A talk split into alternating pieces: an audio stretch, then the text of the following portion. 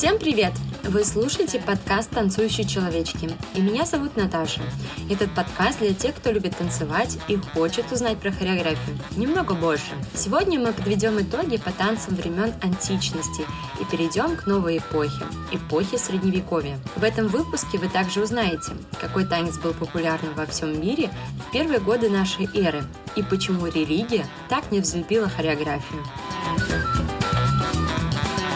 Эпоха античности закончилась, когда в Европе произошло вторжение германских племен, а Великая Римская империя потерпела крушение. Упадок ее городов завершили историческую эпоху, которая длилась более тысячи лет. Она включает в себя историю Древней Греции, Рима, а затем всего Средиземноморья, объединенного под властью Римской империи. В прошлых выпусках мы подробно познакомились с развитием хореографического искусства отдельно в каждом государстве. Напомню только то, что, подчинив себе Грецию, римляне усвоили и всю высокую культуру этой образованной страны. Конечно же, и хореография нашла себе широкое место в Риме, и вместо греческой оркестики появилась римская сальтация. Но, к сожалению, в дальнейшем своем развитии танец застыл, и на момент падения Рима из-за варварства диких племен, которые стали населять Европу, хореография и искусство в целом угасло. Это произошло примерно в середине VI века. Все уличные торжества и празднества в бывшей столице мира прекратились. Мифологические кумиры с их храмами повергнуты в прах. Вместе с ними угас и дивный культ музам. Хотя, конечно, хореография не могла пропасть бесследно. Известно, что у малокультурных народов Европы, как попавших под власть римлян, так и у тех, которые находились вне сферы их влияния, Танцы были во всеобщем употреблении. Несмотря на незначительность письменных источников, можно все-таки безошибочно сказать, что племена, склонные к воинственным предприятиям, танцевали с целью развития физической силы молодежи, а также развлекались плясками и в домашней жизни. И, конечно же, танцы использовались в религиозных целях. Предполагалось, что при совершении священных обрядов танцы имели и культовое значение. Не такое, конечно, как у греков и римлян, но во всяком случае исполнялись они хотя и без символического экстаза в эллинских благородных формах, но с настроением, доступным неразвитым и совершенно некультурным нациям. Конечно, информация о развитии танца в первые века нашей эры очень немного, но в сохранившихся источниках имеются намеки, что такие племена, как, например, скифы, прыгали, скакали кругом истуканов, так называют статуи божеств, камней, но определенных названий этим пляскам нигде не встречается. Это, конечно, плохо, потому что по характеру танцев можно бы сделать довольно точное определение и о нравах, и об обычаях наших языческих предков. На востоке Европы, от Карпат до Балтийского моря, проживал совершенно отдельный скандинаво-германцев народ – славянский. Несмотря на политическое разделение славянской земли и на массу наречий, верования у всех восточных, западных и прибалтийских славян были почти одинаковы. Мифология славян была довольно обширна. Кроме верховного бога Перуна и других племенных богов, славяне почитали реки, озера, рощи и, подобно германцам, одинокие заповедные деревья, где будто бы поселились разные боги, которых народная фантазия отливала в крайне разнообразные формы. Тут исполняли и плясали во славу божеств и для собственного развлечения водили хороводы. Даже поверья и обряды язычества были чем-то схожи с германскими. Также совершались обряды и жертвоприношения как главным покровителям, так и второстепенным. Также, пока жрецы выступали, народ кружился и плясал вокруг священных статуй, камней и деревьев. Приносившие жертву франки, германцы, двигались обыкновенно по окружности, делая по несколько шагов то вправо, то влево, или же неистово скакали, доходя до безумного фанатизма перед грубыми предметами поклонения. Очевидно, что во время священнодействия они прибегали к движениям, характеризующим их душевное настроение. Движения производили обходились с песнопениями и в такт музыки. Это может служить доказательством, что первобытным дикарям не было чуждо природное чувство ритма. У германцев жертвоприношения были настолько тесно связаны с танцами, что слово «танец» и «жертва» выражались у них одним древним словом – «лечь». В таких древних странах, как Франция и особенно Германия и Швеция, были очень распространены воинственные танцы. Они составляли культ страшных божеств, которые владели силой направлять ход сражений и дирижировать пением бардов. Исполняемые в их честь пляски оканчивались иногда кровопролитием. Представляли самые отчаянные битвы, во время которых исполнители наносили друг другу раны, иногда смертельные. Конечно, у многих народов данный танец носил более мирный характер. Он назывался «Танец мечей». Мы можем встретить подробное его описание у германских и шведских писателей. Давайте представим, как он выглядел.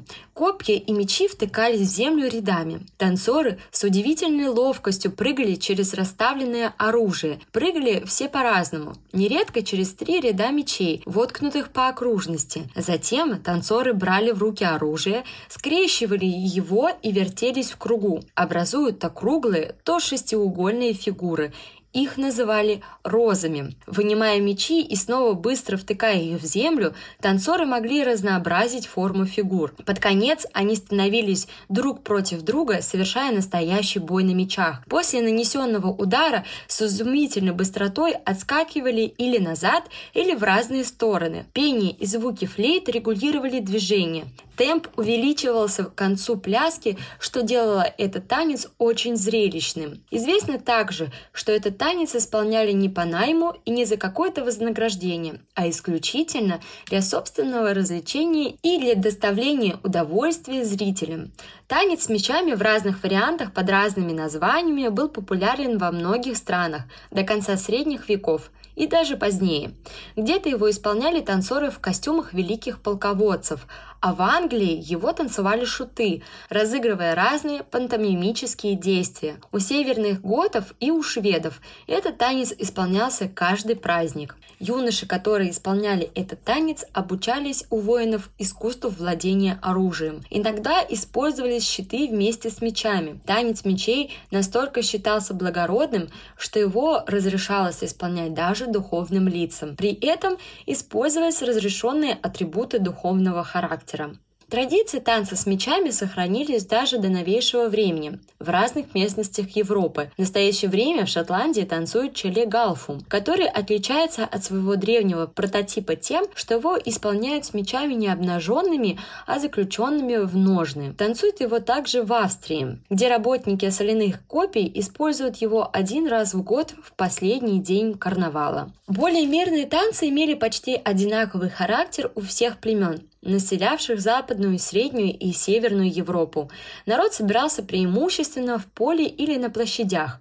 Водили большие хороводы. В разные времена года зажигались костры, около которых пели и танцевали прыгая через огонь. Мы с вами знаем такую традицию, которая передалась нам от наших предков. В ночь с 6 на 7 июля отмечается древнейший языческий праздник летнего солнцестояния Ивана Купала. Именно в это время принято разжигать большой костер, танцевать, веселиться и прыгать через него. О развитии хореографического искусства в нашей стране мы будем говорить чуть позже. А пока давайте вернемся к древним танцам Европы. Несмотря на любовь к развлечениям, танцы как искусство не могли получить никакого развития, потому что у первобытных народов за отсутствием публичных зрелищ не могло развиться чувство соревнования, а вместе с тем и совершенствования. Танцы исполнялись в их примитивной, наивной простоте. Плясали для собственного удовольствия, а не для того, чтобы доставить зрителям эстетическое наслаждение.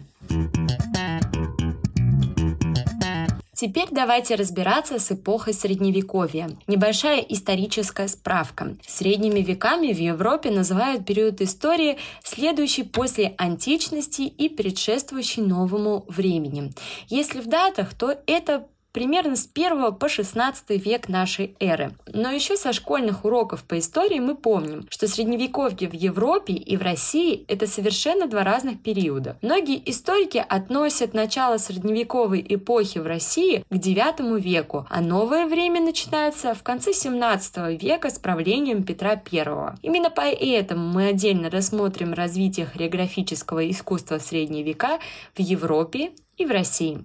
Сведения о танцах у европейских народов настолько перепутаны, что разобрать их по отдельным национальностям даже историкам очень трудно. Существовали, конечно, народности, имевшие свои специальные танцы, вылившиеся в определенную характерную форму. Но вместе с тем имеется и масса совершенно одинакового свойства танцев, встречаемых у разных народов, очевидно заимствовавших друг у друга подходившие для их темпы и движения во время плясок. Один танец мечей в достаточной мере показывает, как разнообразно было его исполнение в разных странах, а между тем всюду он имел одинаковое значение. Именно поэтому предлагаю не придерживаться хронологического порядка, а сделать общий разбор танцевального искусства в средние века. Прежде всего рассмотрим те особенности, которые вошли в обиход церкви и имели прямое или косвенное отношение к хореографическому искусству. С введением христианства постепенно изменились нравы и обычаи. Танцы с песнопением в честь языческих божеств, конечно, должны были также утратить свой прежний характер, но уничтожение древнего культа совершалось не сразу. Хоть и появилась новая христианская христианской веры, но язычники старались перенести в нее значительную часть своих обрядов. Они считали, что нет лучшего способа воздания почета божеству, чем танцы. Именно поэтому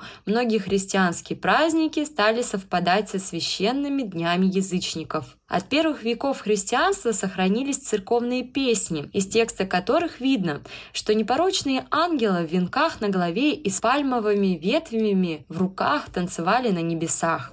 Долго продолжался компромисс христианской церкви с язычеством, долго продолжалась связь христианских понятий с языческими представлениями, сохранившимися не только в поэтических сказаниях народов, но и в танцах, то есть в наружных проявлениях чувственных образов языческой эпохи. Однако нововведения все-таки были.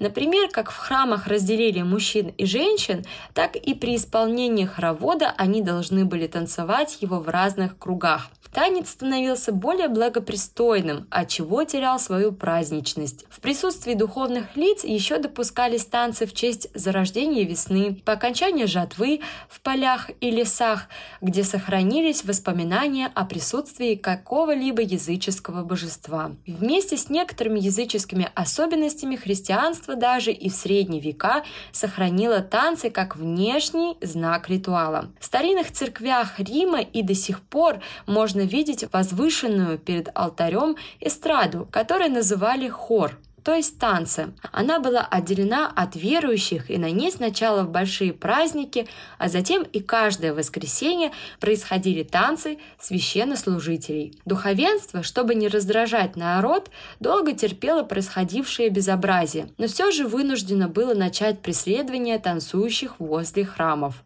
Уже в начале VI века Орлеанский синод указом запретил исполнение светских танцев в храмах и около них. Не помогали, однако, ни штрафы, ни другие запретные меры. В каждом столетии духовные соборы, как во Франции, так и в Германии, повторяли свой запрет. Доходили даже до того, что на соборе в Вюрцбурге постановлено было лишать покаяния и причастия на три года всех танцующих около храмов. И короли, благодаря давлению епископов, вынуждены были запрещать танцы в своих владениях. Танцы были осуждены как дьявольское занятие, присущее одним демонам и ведьмам. Однако никакие строгие меры и угрозы не могли уничтожить страсти к такому роду развлечениям развлечений. Хореография, отдалившись от храмов, продолжала развиваться в народе наряду с другими искусствами. Танец нельзя запретить. Его нельзя спрятать в храме, ведь танец – это естественное проявление чувств человека. Именно поэтому в средние века стали популярны всевозможные праздничные шествия. Сначала были монахи нищие, которые ходили по городам и устраивали празднества на улице. Даже церковь в какой-то период принимала в этих шествиях участие. Сохранилось описание самых известных шествий. Так, в некоторых городах уличные процессии назывались кавалькадами кавалькад, и одно из них было приурочено к памяти святой Гертруды. В начале всей процессии ехал мужчина на коне, а на руках у него была молодая девушка, которая изображала святую. Впереди них танцевал молодой человек в черной одежде, а за ними девушки-танцовщицы. Такие кавалькады всем очень нравились, а многие короли не хотели отделять эти процессии от религии, потому что сами могли устраивать разные празднества, придавая им духовно-религиозный оттенок. Особенно торжественностью отличились католические праздники тела Господня. Несмотря на духовное значение этих процессий, имевших место начиная с XI века, они походили на маскарады, в которых танцы играли не последнюю роль. В конце XV века учредил такую процессию добрый король Рене Прованский, имевший страсть к турнирам и к военным играм. Хотя король Рене во время своего царствования проиграл немало сражений, но зато природа наградила его блистательными способностями для организации религиозных шествий. Первое такое шествие, которое исполнялось накануне праздника тела Господня, включало в себя сражения различных мифологических божеств. Целью такого действия было показать, что до христианства предшествовал мрак, который был рассеян светом новой религии. Еще одно шествие, которое интересно рассмотреть, это игра чертей с рогами, в страшных масках, одетые в черное платье, которым были привешены сотни погремушек, черти мучили царя Иудеи Ирода. Они хотели похитить его душу и в представлении избивали палками ангела-хранителя. Но этого им сделать не удалось, и царь радовался своей победе, исполняя танец. Что интересно, суеверие в то время было еще так велико, что танцоры, изображавшие демонов, перед началом своих шествий принимали всегда предосторожности, опасаясь, чтобы настоящий черт не вмешался в их представление. Они усердно окропляли себя святой водой. Весь двор и все население принимали участие в этих грандиозных празднествах – Подвижные, доступные уличной толпе балеты маскарады были учреждением не новым. Они, очевидно, были переняты от греков и римлян и пользовались особым успехом на Пиренейском полуострове. Так, шествия, балы маскарады и праздничные процессии распространились по всей Европе, и сейчас можно найти множество описаний этих действий. Но проявленная духовенством терпимость имела, однако, свои пределы, и отцы церкви не всегда могли оставаться равнодушными равнодушными к искажению прежнего священного смысла танцев. Первые запреты распространились только на духовенство. Запрещалось исполнять танцы на службе в храме. Следующим этапом стал запрет танца и рядом с храмом. Существует довольно обширная литература, в которой высказывались проклятия танцевальному искусству. Во всех уголках Европы, кроме устных громовых речей, печатались со ссылками на тексты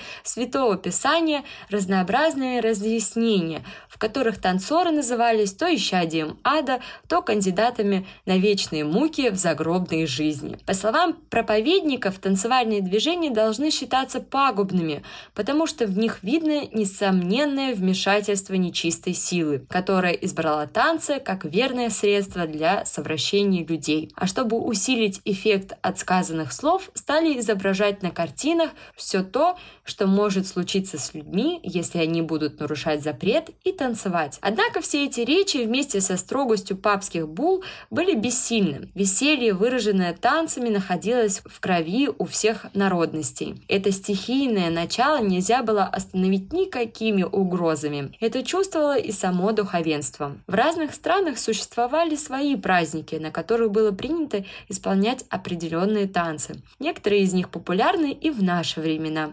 А что это за праздники, я расскажу в следующем выпуске подкаста. И на этом у меня все. Спасибо за прослушивание, подписывайтесь на подкаст, чтобы не пропустить новые выпуски, ставьте оценки, пишите комментарии. Давайте танцевать и изучать хореографию вместе. Всем пока!